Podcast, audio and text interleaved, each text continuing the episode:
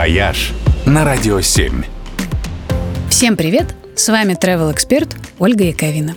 Как вы думаете, какой город мира самый популярный у туристов? Если вы скажете Париж, то это будет почти правильный ответ. Это действительно Париж, но отвечая на этот вопрос, стоит уточнить, какой именно.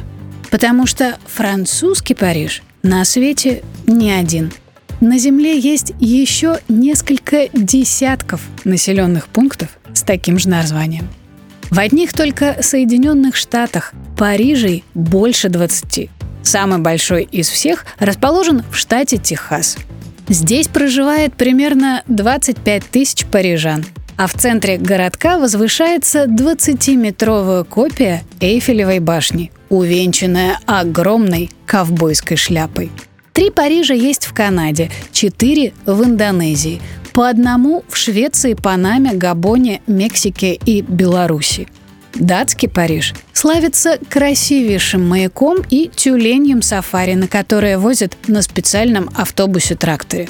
Новозеландский Париж известен инопланетными вулканическими пейзажами. А в том Париже, что на тропическом острове Кирибати, отличный дайвинг и идеальные пляжи.